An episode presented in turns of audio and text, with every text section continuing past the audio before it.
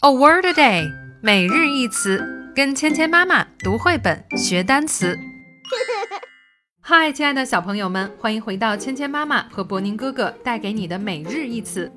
Welcome to A Word a Day with Mia and Bo. 今天我们要学习的单词是 quilt。 Q U I L T. Quilt. quilt 这个单词的意思是 被子、毯子。 A quilt is like a blanket or a cover for a bed. 我们来看看绘本中的句子吧。She often wears a quilt as a mantle。小鸡披上了一条毯子，当成了她的披风。 She looks like a superhero with the mantle. 穿上披风，她看起来像个超级英雄。 That's brilliant.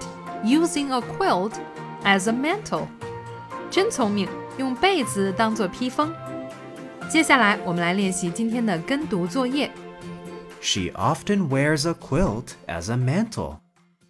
She often wears a quilt as a mantle. Can you say quilt? Great job! 好了，今天的内容我们就学到这里了。